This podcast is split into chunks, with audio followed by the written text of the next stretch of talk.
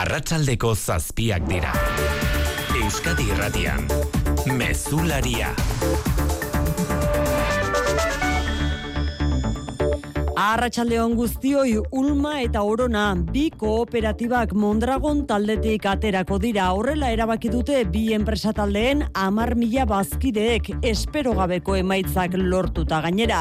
Oñatiko taldearen kasuan bazkideen euneko laurogeik babestu dute zuzendaritzaren proposamena eta Hernaniko Oronan euneko irurogeita amarrek. Emaitza irmoak dira biak eta kolpea korporazioaren zat maialen arratibel arratxaldeon. Arratxaldeon bai, emaitza irmoak dira biak alabiak eta bazkidek zuzendaritzen proposamenen alde egingo zutela aurre ikusten bazen ere, tamaina horretako babesik etzen espero ala ere, behin urratxa eman da, esaten ziguten, hobe horrela, batuta egitea. Orain, oinatiko eta hernaniko kooperatibek nork bere bideari ekingo diote, autonomia falta egozten zioten Mondragon taldeari, eta beraz, ikusi beharko da, oztopo hori gabe, zein urrats ematen ote duten. Arrasateko sarearen berriz, kolpea izango da, giar industrial garrantzitsua galduko duelako, amar milatik gora langile guztira eta irabazien euneko hogei pasatxo besteak beste. Ba Mondragon taldeak erantzun berri du, errespetua adirazi zulma eta oronako bazkideen erabakiari eta etorkizun positiboa opatuz.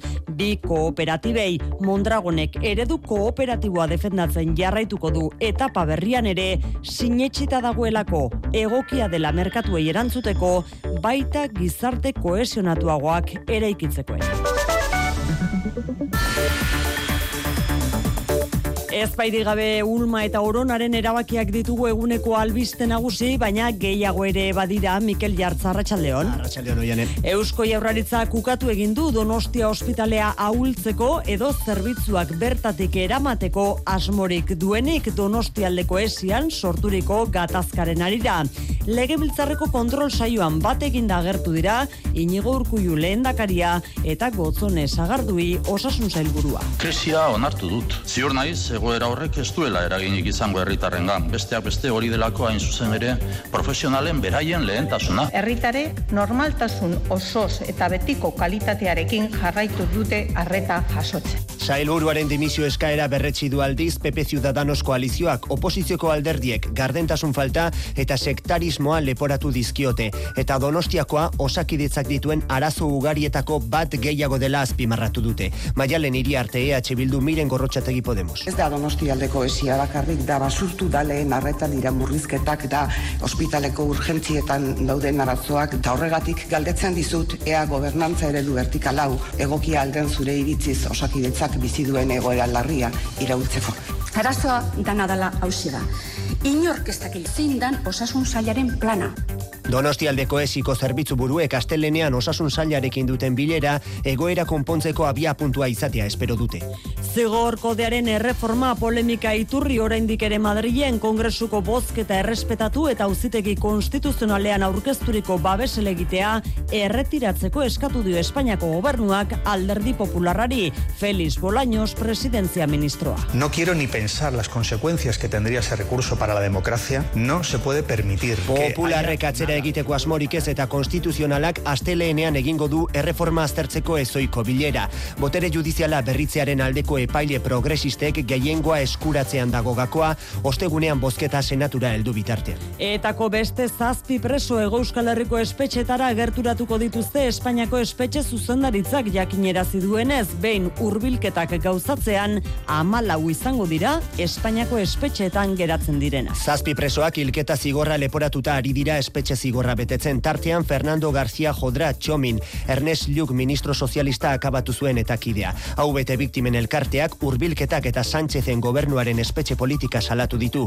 Justiziarekin kolaboratu gabe presoei onurak ematea egotzita. Eta albisteko, eguneko albiste gozoa berriz usurbiletek iritsi zaigu bizilagun batek beste baten etxegabetzea ekidin du mailegu emaile batekin zuen zorra ordaindu eta gero gabonetako opari aurreratua jaso du Maria Angelesek olatzarriola bengoa. Ezin pozago dago Maria Angeles bere usurbilgo etxean gelditzeko aukera izango baitu bizilagun bati esker. Y María Ángeles pues está, bueno, va a pasar unas navidades y Rosa García etxegabetzeak estopeko kidearen hitzetan jaso zezaken oparirik onena izan da bere etxean gelditu alizatea, haren semeak mailegu emaile batekin eskatutako diruaren bermezen bere etxe bizitza, eta zor hori ezin kitatzean auzitara eraman zituzten, eta horrekin batera zabaldu zen etxegabetzea arriskua. Mailegatzaileak irurogei mila euroko mailegua, ia eunda mar mila euroko zorra bihurtu zuela salatu du stop desauziosek, herriko bizilagun batek epaitegira eraman du dagoeneko dirua eta zorra kitatu. Y al final va for- ha formalizado con María Ángeles un contrato de compra-venta por el cual Etxe bizitza erosi egin du, baina Maria Angelesi utzi dio biziden artean haren gozamena. Ordu honetan berriz, elkar taldea Gipuzkoako urrezko domina jasotzen ari da foru jauregian menderdian euskarari eta euskal kulturari emandako laguntzagatik urrezko dominak erronka berriei aurre egiteko indarra emango diela dirazi du Jose Mari Sors, elkar taldeko lehendakariak. Ba, errekoziomentoa guretzako ba, izugarrizko posa eta emozionatu gaude. Nik uste dut urtetan e, aliketa ondoen egindako lan baten ondorioa dela, e, asko eskertzekoa eta e, auspoa ematen du baita ere au- aurrera segitzeko. Kiroletan berriz, kepairi barra Arratxaldeon. Arratxaldeon oiane. Martxan dugu Baskoniaren partida Euroligan. Lehen, laurdena amaitu berri da Euroligako amalauaren jardunaldiko neurketa honetan, eta gauza gondo doaz, eh, Fenerbahçek amairu, Baskoniak hogeita bat. Liderraren aurka ari dira gazteiztarrak, gogoratu orain pare bat egun, Anadolu Efes menderatu zuela Baskoniak Istanbulen bertan, eta esan bezala, ba momentuz lehen laurdenan, gauzak ondo. Azaroren hogeita bostean galdu zuen azken partida Peñarroiaren eh, taldeak, ordutik sei irabazi ditu errenkan, hiru Euroligan, hiru azeben, ea gaur zazpigarrena den. Laboral kutxak babestuta, eguraldia eta trafikoa. Asteburuaren atarian eguraldiaren iragarpenari erne begira, maialen izar Arratxaldeon. Arratxaldeon, asteburuan giro eguzkitzu izango dugu, bihar batez ere. Bai bihar baietzi laino asur daiteke, eta arabako eta nafarroko leku batzuetan luze iraun dezake. Gainera, hegoaldean izotza egin dezake. Baina egunean zehar eguzkia jaun eta jabe izango da. Iganden ere giroa argia izango da, baina egoa izea azmeratu behar dugu. Intartu zuango da eta arratsalean traba egin dezake. Baina aldi berean, temperaturaren igoera lagunduko du. Kantauri isurialdean bereziki. Laur bilduz, larun bata eguzkitxoagoa izango da, eta igandean ego aizea izango dugu izpide. Trafikoan Mikel, arazori bai. Arazorik izuneotan segurtasun salietik adierazi digutenez. Gaurkoan EITB maratoiaren biharamunean eskerrak eman beharrean ere, bagara seireun mila esker baino gehiago, esklerosi anizkoitzaren ikerketara bideratzeko seireun eta zortzi mila berreun eta laurogeita amalau euro jaso baitira orain arte eta gogoratu duaitzak egiten jarraitzeko aukera dagoela oraindik ere.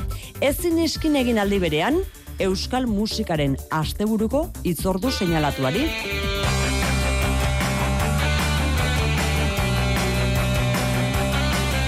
Orain minutu gutxi arratsaldeko zazpietan ireki ditu bateak barakaldoko bekek ertzainak taldearen agurreko kontzertu bikoitzerako.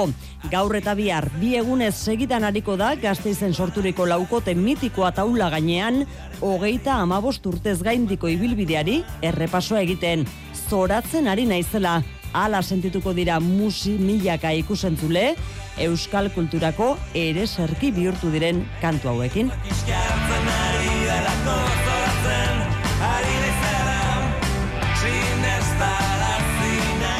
Beken ez ezik zalek kontzertua zuzenean jarraitzeko aukera du, izango dute ETV bin eta EITB.eu satarian gaueko amarretatik aurrera.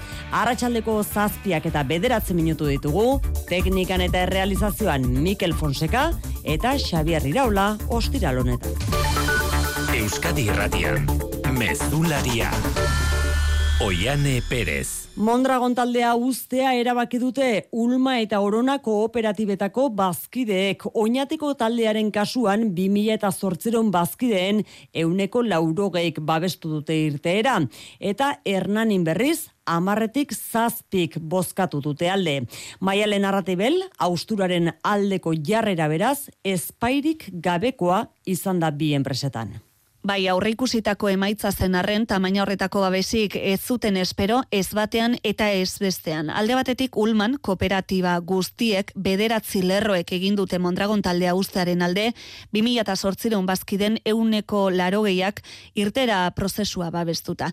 Ia, hiru orduko batzarrean, Iñaki Gabilondo presidentea zuzendu zaie, iunben bildutako kooperatibistei, zuzendaritzak aspaldi hartutako erabakia defendatzeko, eta ostean, zenbait bazkide kritikok hitz hartu dute arrasateko sareari eusteko beharra aldarrikatzeko bereziki azpimarra jarrita elkartasun mekanismoetan. Hala ere gehiengo zabal batek egindu bat zuzendaritzaren tesiekin eta gaitzetsi dute horrela korporazioaren barruko autonomia falta eta laboral kutsaren ekarpen mekanismoen moldaketa juridikoa. Harrituta emaitzarekin baina bazkide asko esan digute batasuna erakutsita taldetik ateratzeak mesede egingo diela etorkizunera begira gauza bera, Hernaniko oronan ere, bazkiden euneko irurogeita mabik bozkatu dute, arrasateko sarea ustearen alde, milatik gora aldeko boto zenbatuta, eta kontrako laureunda irurogeita mar. Atzera bueltarik ez dago beraz, eta nork bere bideari ekingo dio. Mondragon korporazioako harra kaleratu du esana, zera bat errespetatzen dituela, bi kooperatibek hartutako erabaki horiek,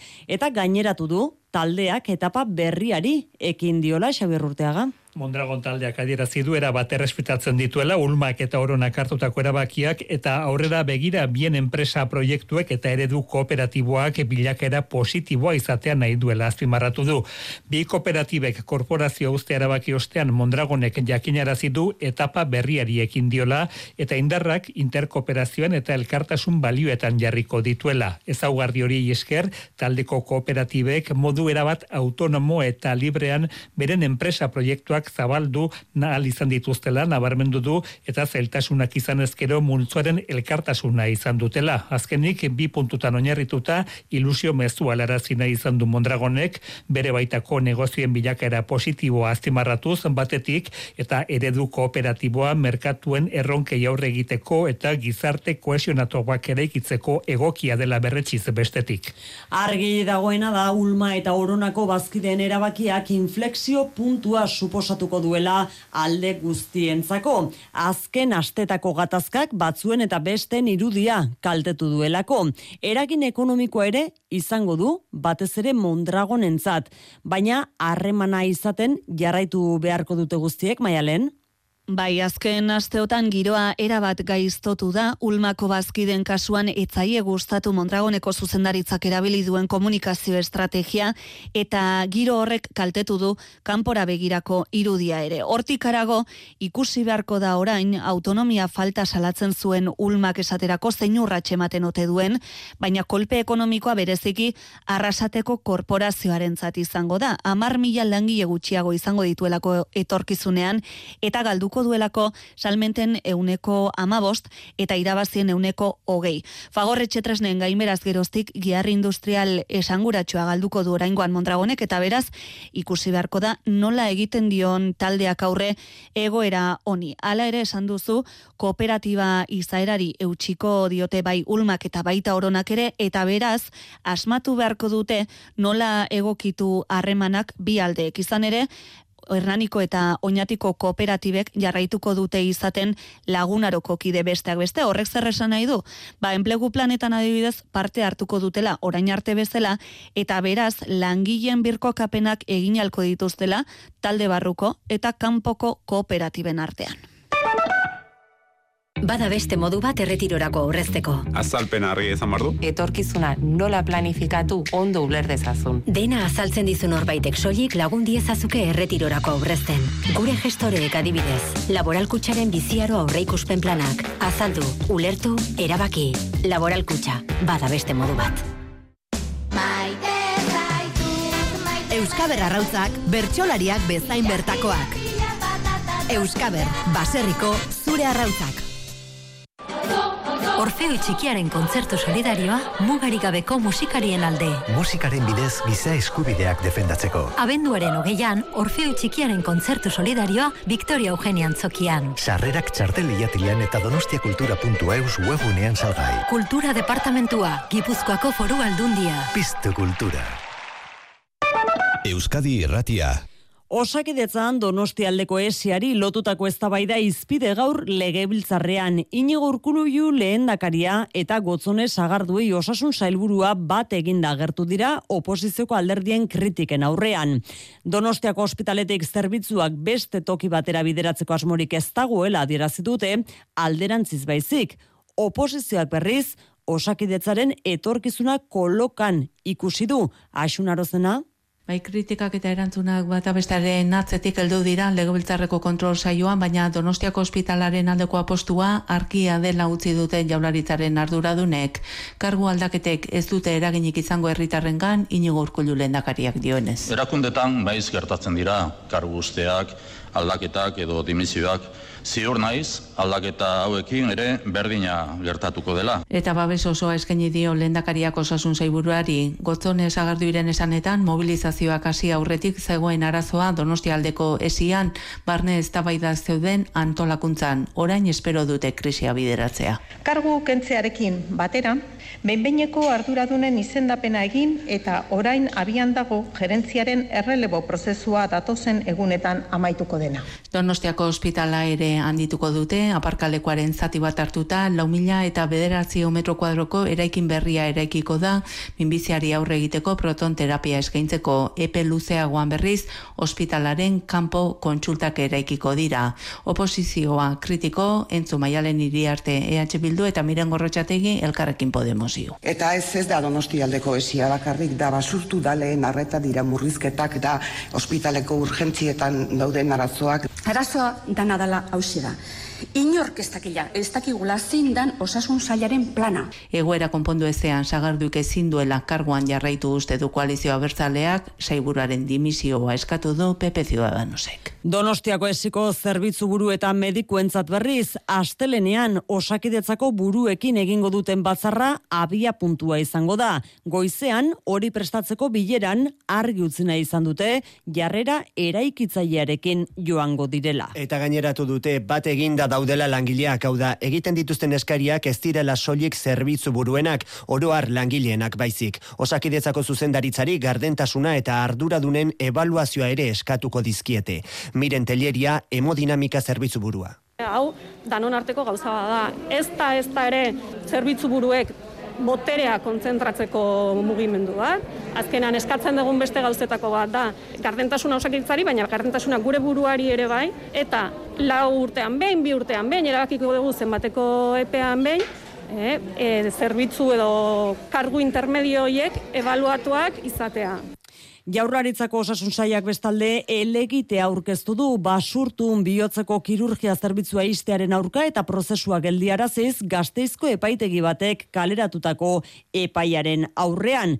Gaur ere manifestazioan izan dira basurtu bizirik plataformako kideak. Osasun sailak elegitea aurkeztuta epailearen erabakiaren zain, hauzia asko luzatu daitekela uste dute. Gauzakonela elkarrezketaren bidez euren eskakizuna betetzea espero dute alegia.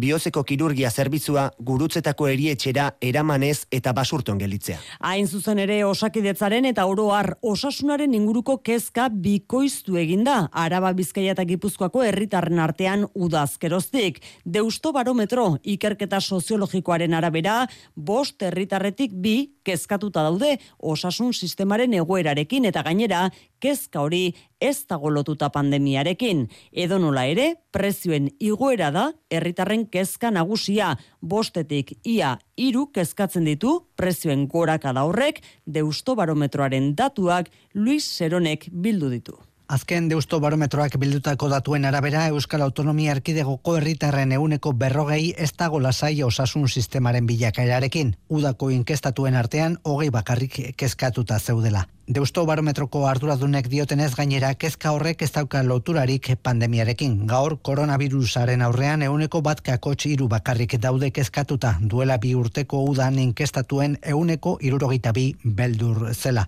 Edo nola ere, araba bizkai eta gipuzkoako herritarren buru usterik handiena prezioen igoera da. Euneko berrogeita mazazpi kezkatuta dauzka eta orokorrean egura ekonomikoak okerrera egingo duela uste du hiru herritarretatik ia batek. Deusto barometrako inkestatuek aipaturiko arazo nagusien artean zerbitzu publikoen murrizketa ere badago euneko amaseirekin. Lan baldintzekin euneko amalau daude kezkatuta eta klima aldaketa ingurumenarekin eta klase politikoarekin kopuru bera euneko amairu. Urte amaitzeko amabostegun baino ez dira falta eta Espainiako gobernuak argitu gabe jarraitzen du luzatuko ote duen erregai litroa merketzeko indarrean den hogei sentimoko deskontua. Hala ere gero eta argiago dago laguntza unibertsala amaitzear dela. Nadia Calviño presidente ordeak berretsi du gaur, herritar guztiak ez 2000 eta hogeita iruan sektore jakin batzuk bakarrik laguntzea aztertzen ari direla. Tartean izango lirateke, garraioa, abeltzaintza, arrantza edo nekazaritza, rakuno, irratian egin ditu adirazpenak. En principio, pues lo que estamos viendo es si se puede eliminar esa bonificación para todos y mantenerla solo en aquellos sectores eh, para los que sea necesaria. Itxura guztien arabera, Moncloak abenduko azken astera arte itxarongo du neurri berriak iragartzeko. Garraio publikoko deskontuei dagokionez berriz, Imanol Pradales Bizkaiko lurralde garapen diputatuak ziurtatu du, euneko berrogeita marreko deskontuak jarraitu egingo duela, 2000 eta hogeita irugarren urte osoan Bizkaian. Hori norketan nola ordaindu oraindik erabakitzeko dagoen arren, izan ere adierazi Pradalesek Madrilgo gobernuak diru laguntza ematen jarraitzeko aukera zabalik dagoela hori adierazi du. Zigorkodearen erreformaren arira, atzo Madrilen sortutako zalapartaren biara munean, zentzuz jokatzeko eskatu dio gaur Espainiako gobernuak alderdi popularari hau da, erretiratu dezala, auzitegi konstituzionalean aurkeztuta duen babesele egitea, bozketa demokratiko bati errespetua erakutsi diezaiola beraz. Alderdi popularrak baina, ez du atzera egiteko asmorik. Gauzak horrela aukera dago oraindik, konstituzionalak zigorkodearen erreforma oztopatzekoa, senatuko bozketa ostegunean izango delako, eta epaileak lehenago astelenean batzartuko direlako. Madril nere asarriegi konta eguzu. Arratxaldeon bai eta horregatik alde guztiak jarri dira dagoeneko astelenera begira. Eskari zuzena egin dio Felix Bolaños presidentetza ministroak alderdi popularari atzera bueltarik gabeko krisia eragin dezakela epaiek elegitea onartzeak ezinezkoa dela ondorioak aurre ikustea eta horregatik erretiratu dezatela. Le pido al Partido Popular que retire el recurso ante el Constitucional. Confío en la cordura y en el sentido común. Eta entzuten duzue gobernuaren beste eskaria Maria Jesus Montero gasun ministroaren ahotsean zentzuz jokatzeko eskatu diete epailei ez mugatzeko kongresuak onartu duen ekimen baten bidea. Hala espero dute baita gobernuaren ohiko bazkidek ere tartean eskerrak eta EAJak. Alderdi Popularrak ez du atzera egiteko asmorik Alberto Núñez Feijok salatu du Pedro Sánchezek botere guztiak bereganatu nahi dituela. Utilizando el Código Penal se intenta y se va a conseguir, si no se remedia, el control del gobierno del Tribunal Constitucional. El Esan duzu, astelenean aukera du auzitegi konstituzionalak, organo judizialak bere alaberritzeko gobernuaren planak zapusteko, hori popularren elegitea onartuko balu. Eta orduan zer, ba, ekaitza politikoa ekarriko luke berriz, baina gaur gaurkoz ziurgabetasuna handia da. Etako beste zazpi preso hurbilduko dituzte Ego Euskal Herriko espetxetara, espetxe zuzendaritzak jakinerazi duen informazioa, Jose Juan Ugalde. Honen bestez, eh, zazpi horiek Euskal Herrira ekartzean, amalau baino ez dira izango Espainiako espetxetan geratzen direnak. Oraingoan sei Euskal Autonomia Erkidegora ekarriko dituzte. Fernando García Jodra, Txomin, Jose Ignacio Cruchaga, Jesus Mari Etxebarria, Fernando Elejalde Tapia, Jose Luis Martín Barrios eta Daniel Pastor. Denak hilketak leporatuta ari dira espetxe zigorra betetzen. Horietako bost Leongo espetxetik hurbilduko dituzte. Daniel Pastor Zaragozako espetxetik. Zazpigarren presoa Francisco Ruiz Romero da. Honek ere hilketa zigorra du gainean eta murtzeko espetxetik iruñekora eramango dute. Hau bete biktima elkarteak gogor salatu ditu hurbilketa hauek eta Sánchezen gobernuaren espetxe politika salatu du justiziarekin kolaboratu gabe presoei onurak ematea egotzita. Basare plataforma kurtarriaren zazpian presoen alde Bilbon deitutako manifestazioarekin bat egin dute eta gal, tortura eta dispersioaren biktima banak Rosa Rodero, Asun Lasa, Unai Romano eta Ibon Karatek. Bat eginda agertu dira komunikabideen aurrean babesa agertzeaz gain bi eskari egiteko. Bata legea eta justizia salbuespenik gabe euskal presoi ezartzea. Bestea indarkeria guztien biktimei aitortza eta laguntza emateko neurriak aplikatzea. Ibon Garate dispersioaren biktima. Batzuk eta besteak etaren biktima gara edo galenak edo torturarenak edo sakabaneketa eta urruntze politikaren ondorioenak. Guztio jasan dugu indarkeria, bakoitza bere erara, baina guztiok bortizki.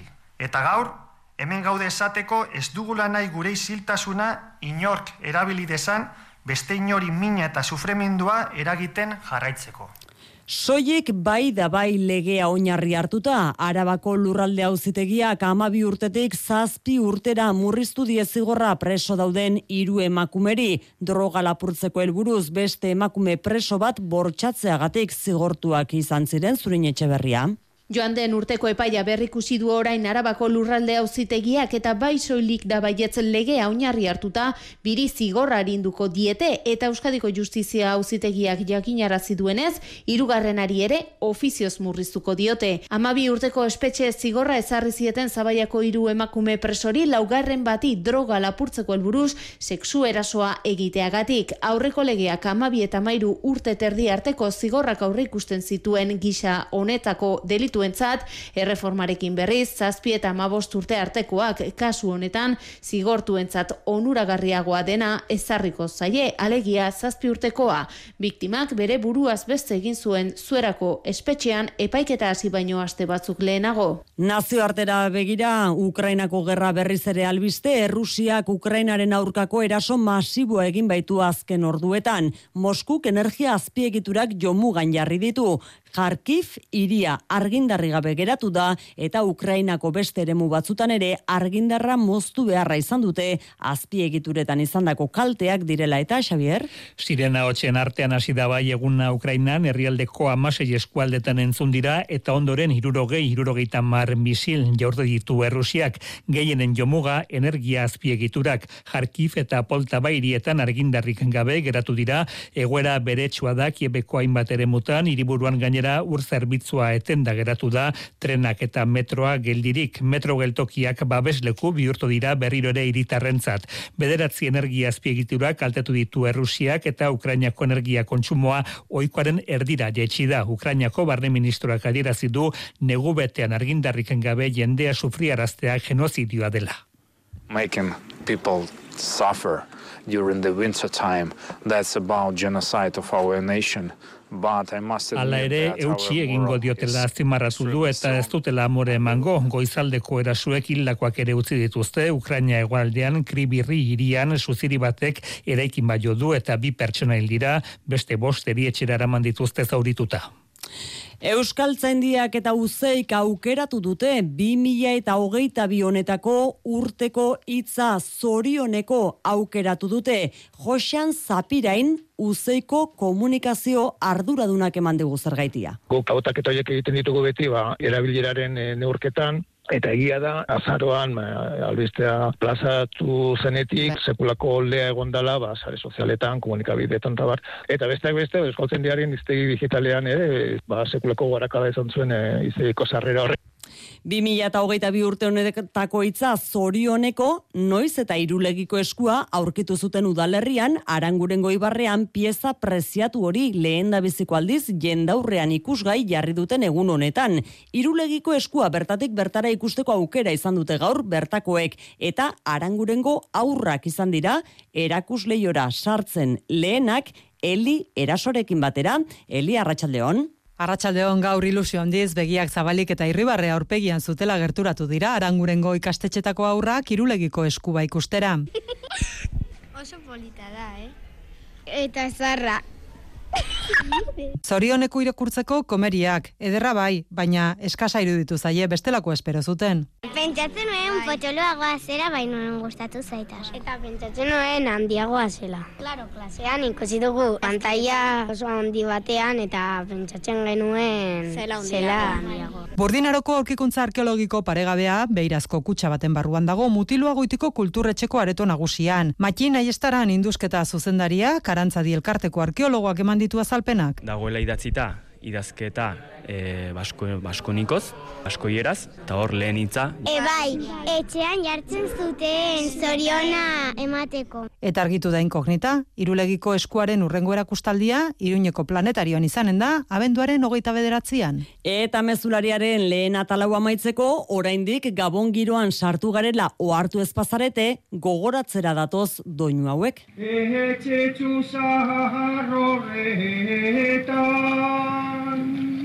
Glory Gernikan gaur lehen eguna dute Marijesiek goizeko lauetan hasita dozenaka herritar ibili dira kantuan. Euripean eguberriaroa iragarriz. Bederatzi egunez jarraian abenduaren hogeita laur arte Gernikako txoko guztietara doinu hauek iristarazten saiatuko dira eta aurten biltzen dituen du, biltzen duten dirua etorkizuna musiketan taldeari emango diote. Bilbozarrean musikaren bidez bazterkeriari aurre egin nahi dion taldeari marigesiak ditugu urteroko gabonen iragarleak gernikan.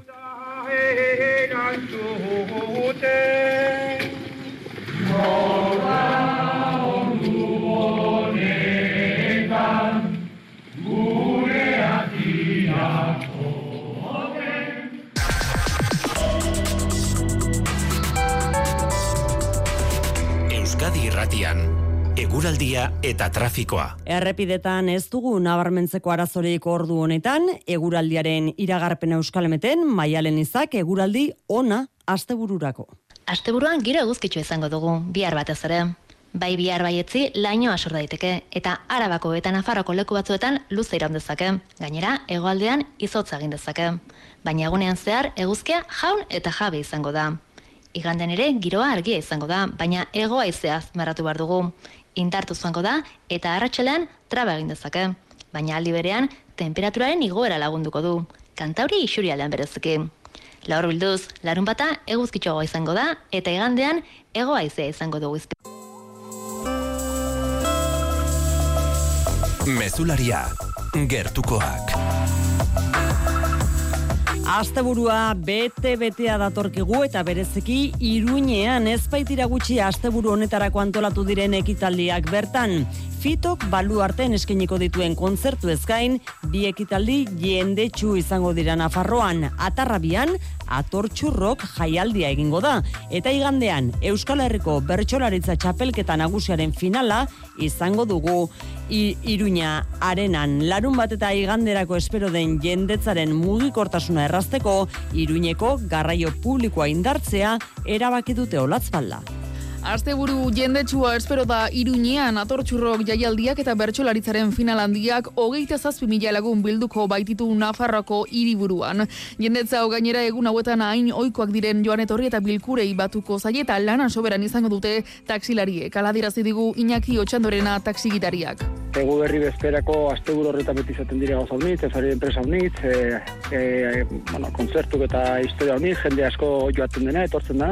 Egoera honen aurrean behiabezako zerbizua bi puntutan indartzea erabaki dute. Laugarren linea lehena, atarrabiako kontzertutara doazen entzako, eta baita amaikagarrena ere Navarrarenako joan etorriak errazteko. Biak, amabos minuturo igaroko dira, bakarne atxukarrok bankomunitateko komunikazio arduraduna da. Goizeko behatzi terditatik amaiketara, eguerdiko ordu bi terditatik bosta laurden gutxitara, eta atxaldeko sortzita laurdenetatik behatzi terditara. Garraioan sumatuko den jendetza ordea ez da inbeste nabarituko iruñeko ostalaritzan bi ekitaldiak aldezarretik urrun baitaude gainera kontuan izan behar da, bertxozalen elkarteak Nafarroko Unibertsitate Publikoan bazkariak antolatu dituela. Aspaldiko egitasmoa da eta azkenean badirudi abiatuko dutela autetxi batzorde bat sortu dute Donibane Garazin saiesbidea egiteko.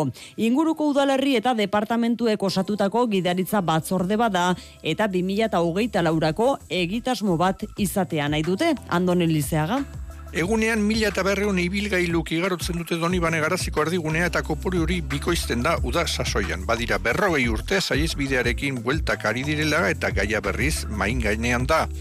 Laura Inxospe, doni bane garaziko hauzapeza da. Les habitants sont désabusés, euh, les 1300 enfants... Jendea atsekabetuta dago adibidez, milatikora ikasleren aurren segurtasuna eta suitzaileen kasernaren mugikartasun gaitasuna kinkalarrian daude.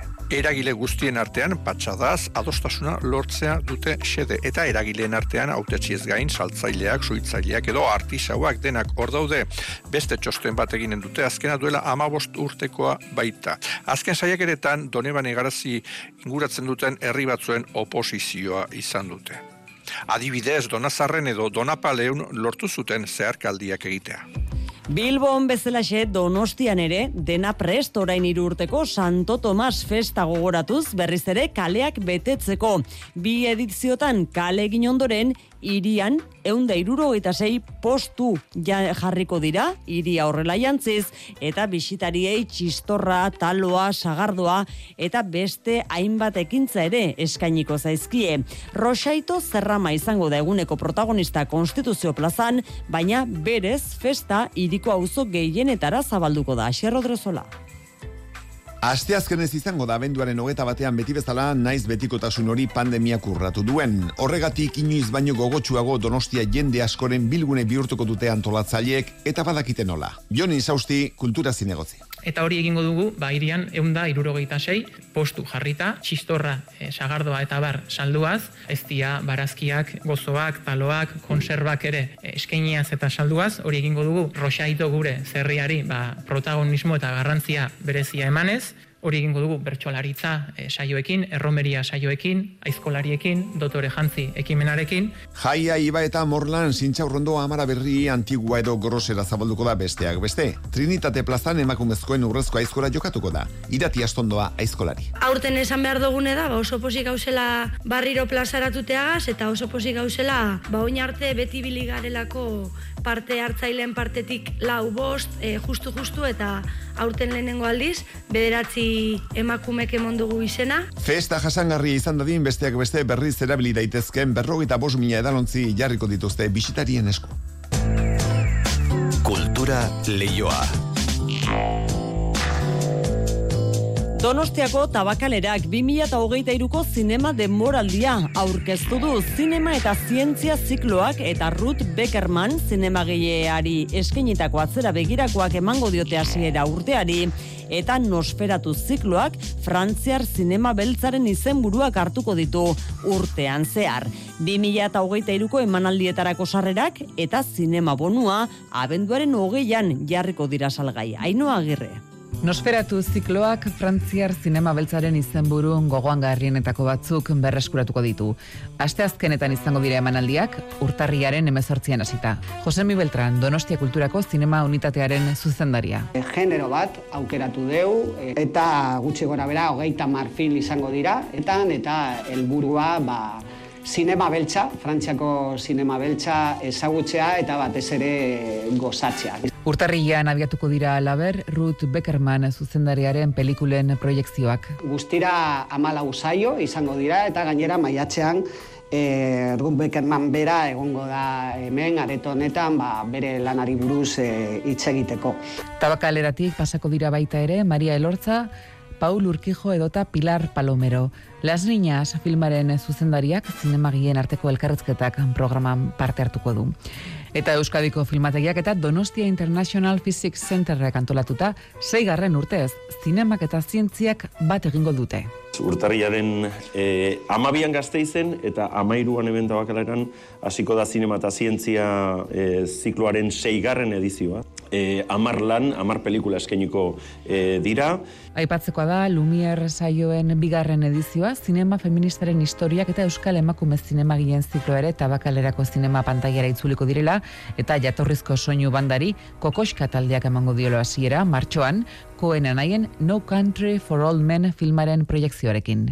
Eta kulturritzordu nagusia oraintxe bertan beken dugu, ertzainaken kontzertuan dugu orain minutu gutxi arratsaldeko zazpietan ireki ditu ateak barakaldoko bekek, ertzainak taldearen agurreko kontzertu bikoitzerako. Hiru kontzertu izango dira guztira lehenbiak, gaur eta bihar beken emango diren horiek, Einaute Lorrieta, Peti edo Aiora Renteria bezalako gonbidatuak tartean direla. ETB bin eta ETB.eusen ere jarraitu izango da zuzenean Iker Zabala. Iragan mendeko larogei garren amarkadako hasieran hasi zuen bere ibilbidea, ertzainak talde arabarrak eta ia berrogei urte beranduago zirkulua itxi egingo da. Josu Zabala, sortzaile eta multiinstrumentistak era grafikoan azaltzen du ertzainak jaio eta bukatu bira honen ispiritua gure azken arakiriaren ordua heldu behar da, ari gara espatak zorrosten, utxik ez egiteko. Beste hainbat lagun ere egongo dira holtzan eta betiko ertzainekeko kide ugari, gari ahots eta gitarra. Txampi baterian, Josu soinuan, Bingen Mendizabal teklatuekin eta neu ez. Otzo Amasei mila lagun inguru bilduko dira lehen kontzertu honetan eta publikoarekin erabateko ustartze emozionala bilatzen du ertzainakek eta hortarako diskografia guztiaren puntu nabarmenenak berreskuratuko dira taldearen nortasun xede den horrekin, estiloen ugaritasuna. Punka edo rock and roll bizia, e, popa ere bai, eta tradiziozko kantak ez. Aldia egin genuenean Euskal kulturaren kontrako artefakto bat eh, egin nahi genuen eta denborarekin gurea ere asimilatu izan da, et badirudi euskal kulturaren zati bat bihurtuta bukatu behar dugula. Euskal kulturaren jaia izatea da bilatzen dena, eta ala Xabi Aburruzaga, Mikel Marquez, Tapia, Leturia, Aiora Renteria, Einaute Lorrieta, Peti eta Rafa Rueda ere egongo dira oholtzan ertzainaken emanaldia hasi aurretik.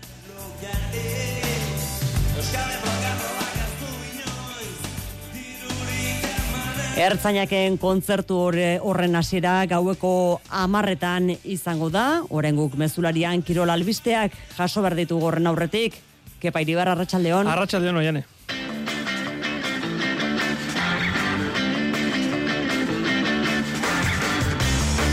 Euroliga jokoan eh, Istanbulen atxeen aldian unionetan eta benetan emaitza bikaina momentu zeo Baskoniak. Fenerbatxeko geita amairu Baskoniak berrogeita amabi. Hemezortzi futbolari deitu ditu Juanjo Arregi Euskal Autatzaileak Txileren kontrako partiderako. Gehiengo dira realekoak bost, amalau debutariak dira eta partida gehien leire bainozek zeigarrena izango du. Frantziako selekzioan kezka, igandeko mundialeko finalerako virus batek eh, jota, ez dute entrenatu, baranek, konatek eta komanek gaixoaldia edatzea saiestu nahi dute. Esku zirurtzunen eta ataunen zestaz berriatuan palas, bilbon eta erremontea ziruritan gure frontoietan itzordu ugari gaur. Bera-berak Europako kanporatzea astu eta urtea Superkopako titula irabaziz amaitu nahi du igandea. Snowboardean Lucas Egibar final laurdenak arte iritsi da Txerbinioko munduko kopan.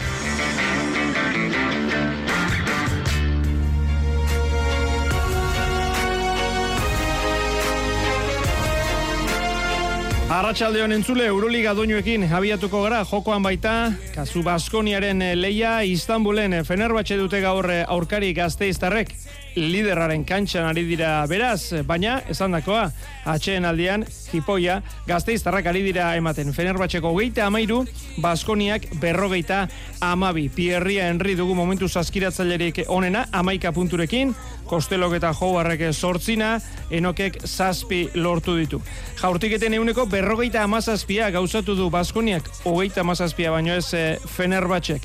Emeretzina errebote hartu dituzte, Hiru baloi galdu ditu Baskoniak, sortzi etxeko taldeak. E, zenbakiak oroar hartuta, denean da hobea Baskonia, eta hori noski gero, ba, marka gailuan ari da isladatzen. Ondo lehen zatian e, Joan Peñarroiaren e, taldea, gogoratu, orain hiru egun, Istanbulen bertan, Anadolu Efes ere menderatu zuela, ba, Balentria bikoitza egiteko bidean behintzat jarri da Baskonia. Gero jarraituko dugu neurketa hori.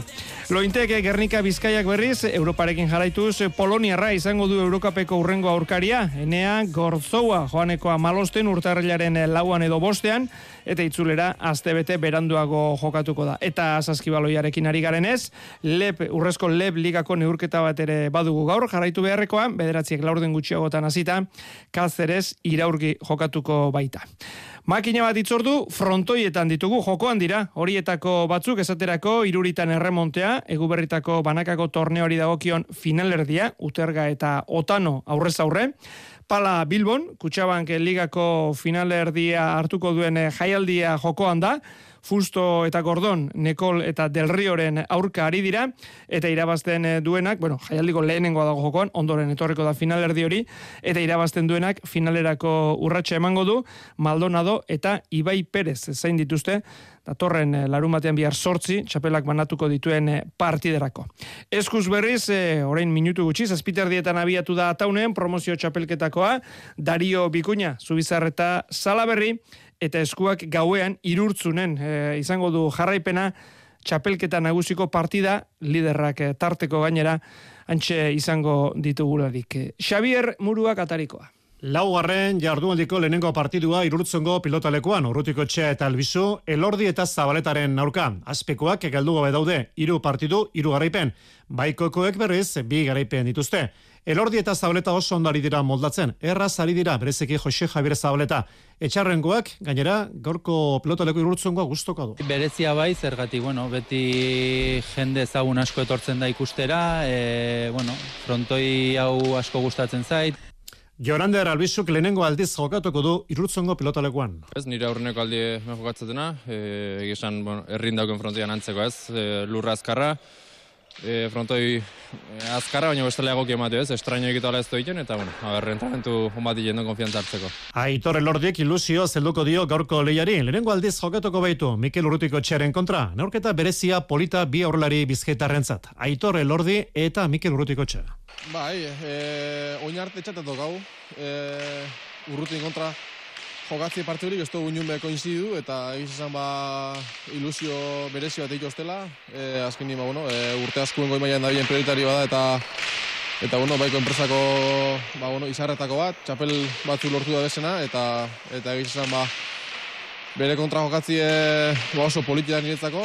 Bientzako ere, partido berezi askenean biak bizkaitarrak izan da, eta partido polit bat, ez? Neurketa gaueko amarrak eta laurdenetan hasiko da, irurtzungo pilotalekuan, ondoren promozio mailako txapelketako leia ikusiai.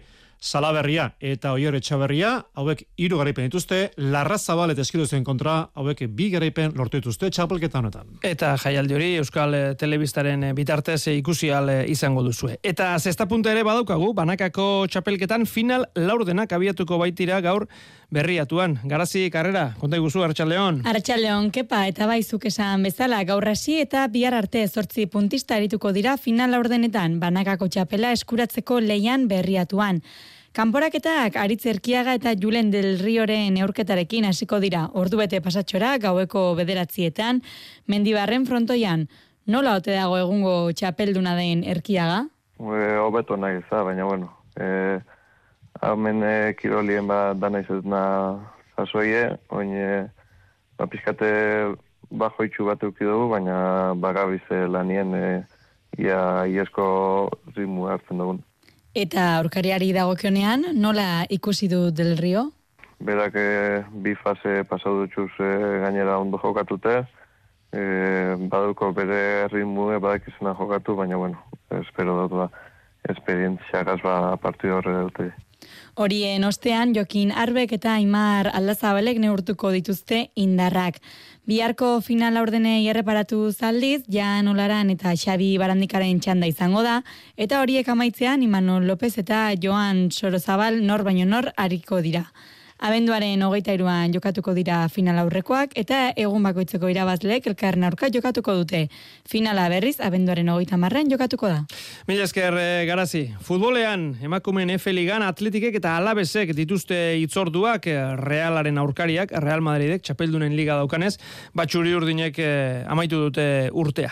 Bihar jokatuko dute, aipatu ditugun bitaldeak. Lauretan, Sevilla atletik izango dugu, zurigorriek itxura kaskarra eman zuten orain aztebete hiri horretan bertan, beti zen eh, kontra, ondorioz, itxura aldatu nahi dute, atletikek amairu puntu ditu, Sevillak amabi, jaitxiratik iru eta lau puntutara daude, espero zutena baino beherako ziurrenik. Gakoa izango da, horri nola egiten dioten aurre, ala uste du, iraia iturregi lehoien entrenatzaileak.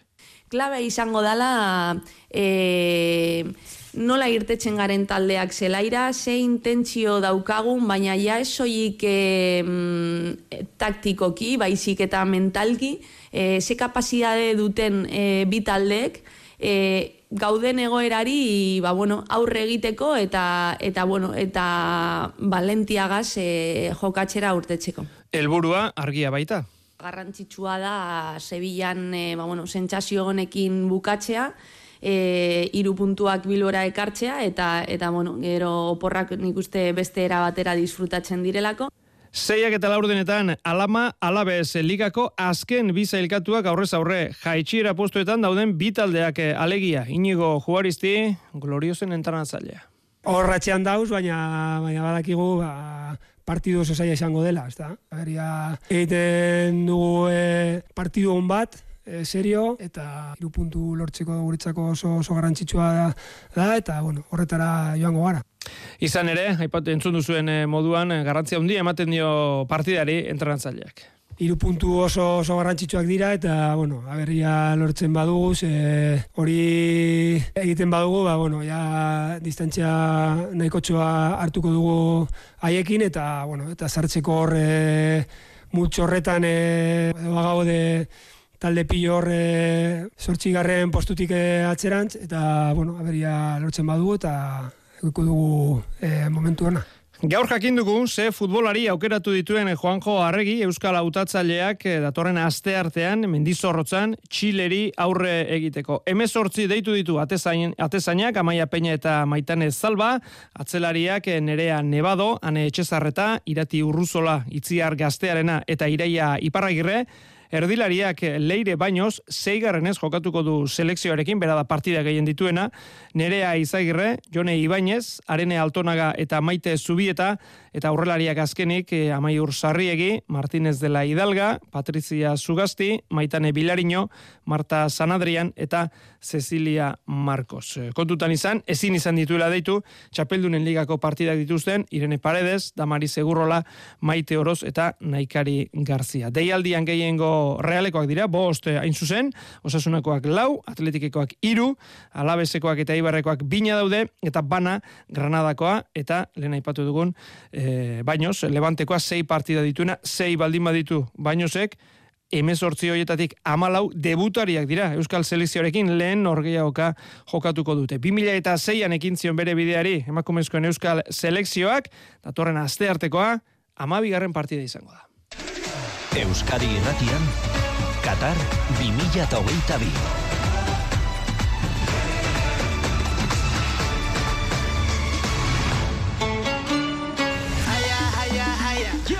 Katargo munduko txapelketak azken biak baino ez ditu falta. Maroko, Kroazia bihar, irugarren posturako leia, arratsaldeko lauretan, eta noski, igandean, ordu berean, Finala handia Argentina eta Frantzia aurrez aurre euren hirugarren tituloaren eh, bila eta egia esan gaur kezka edatu da Europarren eh, kontzentrazioan, Frantziarren eh, kontzentrazioan. Barane eta Konate virus batek jota baja izan dira gaurko entrenamenduan, lehendik koman zegoen gaixo eta virus horrek berak bost futbolari harrapatu ditu ba, mundial honetan zehar Frantziako komunikabide batzutan, ba, hasiak dire esaten koronavirusa ote den. Bueno, gehiago ez edatzea, hori da selekzioaren arduradunen obsesioa.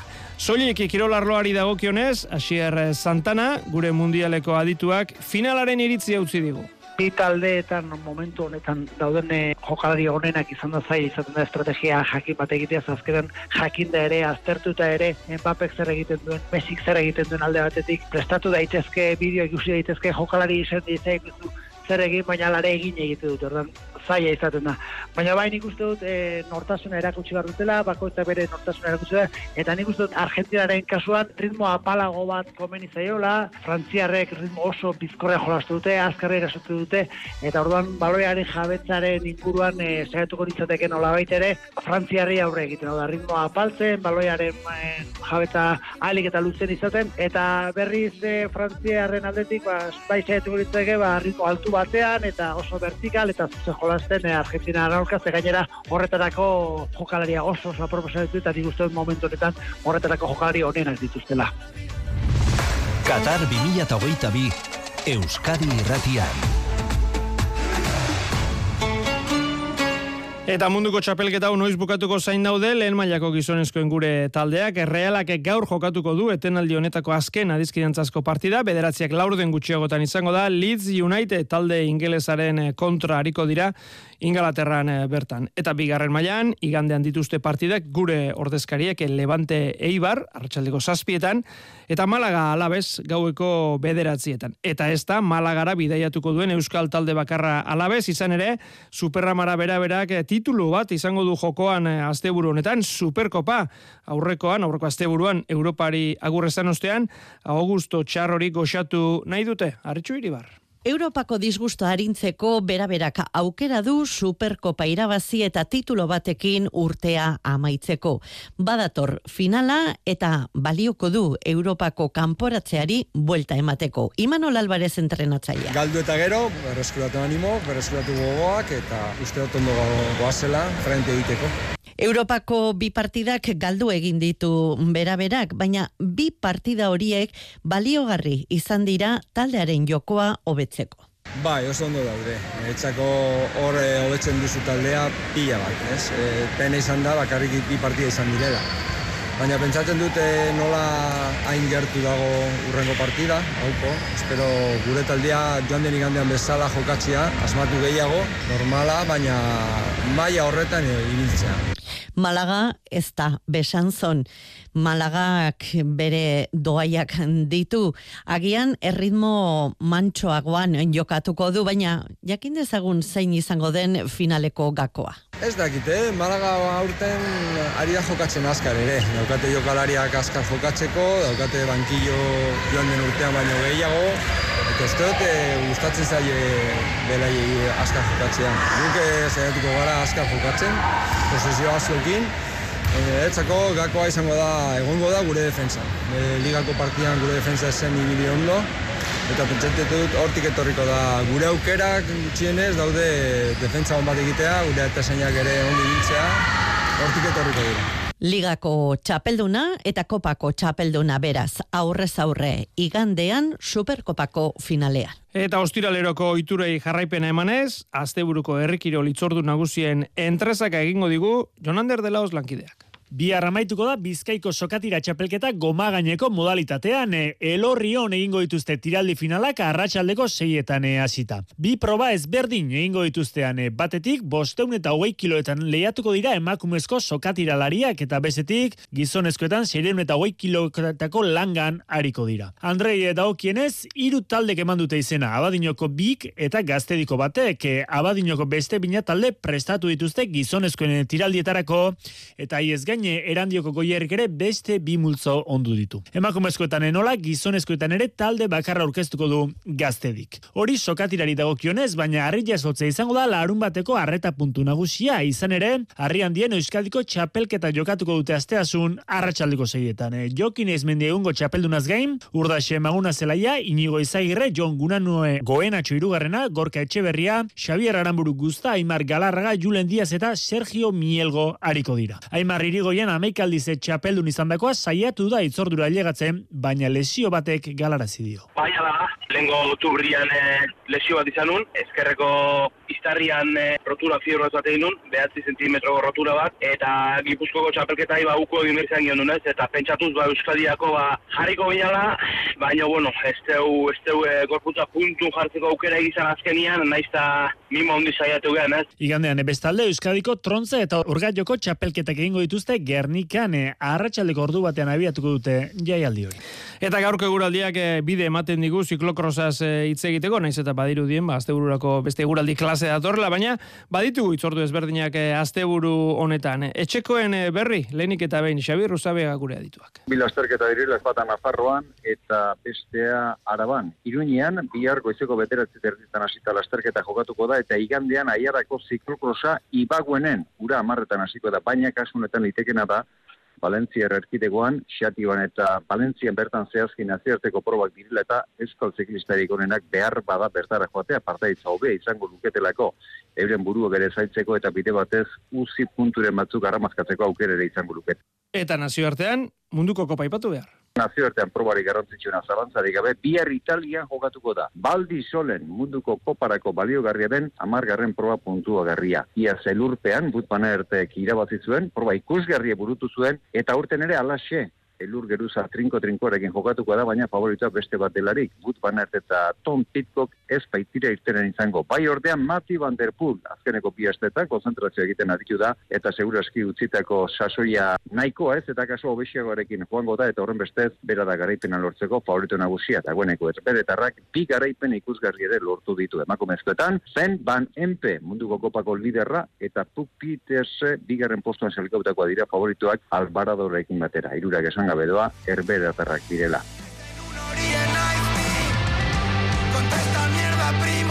Bueno, ba, urbildu egin zaio, Baskoniari Fenerbahce berrogeita bost eta berrogeita amasei. Horixe da une honetan eh, markagailua, bost minutu falta dira irugarren laurdena amaitzeko. Areto futbolean, sortziter dietan, hasiko dira gaur, orezko mailako ama garren jardunaldiko partidak, Iruñean, Osasuna Magna Palma Futsal, eta bestalde, Levante Rivera Navarra ere jokatuko da. Osasunak ama bi puntu ditu, jaitxiera postuan dago, bi puntu gehiago ditu, herriberako taldeak. Eta maitzeko snowboarra, Txerbinioko munduko kopako lehen saioan, Lukas Egibar final laurdenak arte, iritsi da gaur, ezin izan du, final erdirako urratsa eman. Eta koska bat beherago edo lehenago, kanporatu dute Álvaro Romero, final sortzirenetan hain e, zuzen ere. Gure adetik besterik ez, adi jarraituko dugu Baskoniaren e, neurketa hori, baita beste kirolitzorduak ere, eta albistegi laburretan emango dizuegu horren berri. Ero arte...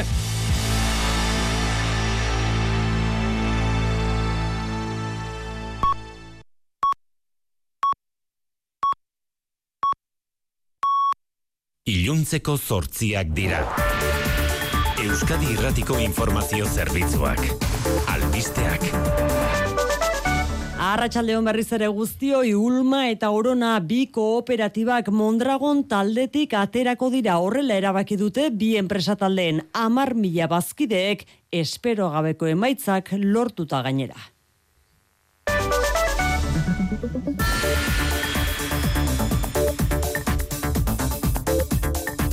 Oñateko taldearen kasuan bazkideen euneko laurogeik babestu dute zuzendaritzaren proposamena eta hernaniko oronan, amarretik zazpik Mikel Jartzarra txaldeon. Arratxaldeon oiane. Emaitzak irmoak dira biak ere eta kolpea Mondragon korporazioaren zat salmenten euneko amabost galduko du irabazien euneko hogei. Mondragon taldeak erantzun du errespetua adieraziz Ulma eta Oronako bazkideen erabakiari eta etorkizun positiboa opatuz bi kooperatibei. Mondragonek eredu kooperatiboa defendatzen jarraituko du etapa berrian ere sinetsita dagoelako egokia dela merkatuei erantzuteko baita gizarte kohesionatuagoak eraikitzeko ere. Eguneko beste lerroburuetan osakidetza dugu Eusko Jaurlaritza ukatu egin du Donostia ospitalea ahultzeko edo zerbitzuak bertatik eramateko asmorik dagoenik Donostialdeko esian sorturiko gatazkaren arira. Legebiltzarreko kontrol saioan bat eginda agertu dira Inigo Urkullu lehendakari eta gozone sagartui osasun zailburua. krisia onartu dut. Ziur naiz, egoera horrek ez duela eraginik izango herritarrengan. Besteak beste hori delako hain zuzen ere profesionalen beraien lehentasuna. Herritare normaltasun osoz eta betiko kalitatearekin jarraitu dute arreta jasotzen. Sailburua, sailburuaren dimisio eskaera berretsi du PP Ciudadanos koalizioak oposizioko alderdiek gardentasun falta eta sektarismoa leporatu dizkiote eta Donostiakoa osakidetzak dituen arazo ugarietako bat gehiago dela azpimarratu dute. Maialen iriarte EH Bildu miren gorrotxategi elkarrekin Podemos. Ez da Donostialdeko esia bakarrik da basurtu da lehen arreta dira murrizketak da ospitaleko urgentzietan dauden arazoak da horregatik galdetzen dizut ea gobernantza eredu vertikalau egokia alden zure iritziz osaki osakidetzak bizi duen egoera larria iraultzeko. Arazoa dana dala hausi da. Inork ez dakil zein dan osasun sailaren plana. Donostialdeko esiko zerbitzu buruek asteleenean osasun sailarekin duten bilera egoera konpontzeko abia puntu izatea espero dute. Zigor kodearen erreforma polemika iturri oraindik ere Madrilen kongresuko bozketa errespetatu eta uzitegi konstituzionalean aurkeztutako babes elegitea erretiratzeko eskatu dio Espainiako gobernuak alderdi popularrari Feliz Bolaños presidentzia ministroa. No quiero ni pensar las consecuencias que tendría ese recurso para la democracia, no se puede permitir. PP katzera egiteko asmorik ez eta konstituzionalak asteleenean egingo du erreforma aztertzeko ezoiko bilera. Botere judiziala berritzearen aldeko epaile progresistek gehiengoa eskuratzean dagogakoa, ostegunean bozketa senatura heldu aurretik. Etako beste sei preso ego Euskal Herriko espetxetara gerturatuko dituzte Espainiako espetxe zuzendaritzak jakinera zituenez behin hurbilketa gauzatzean amalau izango dira Espainiako espetxeetan geratzen direnak. Presoak hilketa zigorra leporatuta ari dira espetxe zigorra betetzen tartean Fernando García Jodra Txomin Ernest Lluc ministro sozialista akabatu zuen eta kidea. Hau bete biktimen elkarteak hurbilketak eta Sánchezen gobernuaren espetxe politika salatu ditu. Justiziarekin kolaboratu gabe presoei onurak ematea egotzita. Eta egunak utzi digun bestea urteko hitza da. Euskaltzaindiak eta uzeik aukeratu baitute 2008 bigarren honetakoa. Zorioneko aukeratu ere, noiz eta irulegiko eskua lehen aldiz ikusgai jarri duten egunean, aurkitu dako lekuan, arangurengo ibarrean jarri dute, mutiloa goitiko kulturretxeko areto nagusian, irulegiko eskuaren urrengo erakustaldia, iruñeko planetarioan izango da, abenduaren hogeita bederatzean. Mikel, errepidetan zein da egoera? Bi arretagune bat nazionalean bilabonan tolosara bidean, kamioi bat matxuratu da eta kilometro inguruko hiladak sortu dira, garabia bertan da.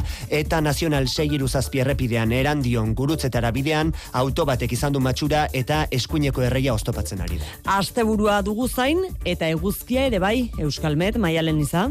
Asteburuan giro eguzkitxo izango dugu, bihar batez ere. Bai bihar baietzi laino asor daiteke eta Arabako eta Nafarroko leku batzuetan luze iraun dezake. Gainera, hegoaldean izotza egin dezake. Baina egunean zehar eguzkia jaun eta jabe izango da. Iganden ere giroa argia izango da, baina egoa izea marratu behar dugu. Intartu zuango da eta arratselean traba egin dezake. Baina aldi berean, temperaturaren igoera lagunduko du. Kantauri isuri aldean bereziki. Laur bilduz, larun bata eguzkitxoagoa izango da eta igandean egoa izea izango dugu Ekitaldiz betea datorkigu asteburua, ertzainak taldearen agurreko kontzertuak, fito iruñean, atortxurrok atarrabian, eta igandean, Euskal Herriko bertsolaritza txapelketaren finala, Nafarroa arenan bada non aukeratua, eta gozatua gu astelenean izango gara hueltan, ondo izan. EITB Zure komunikazio taldea.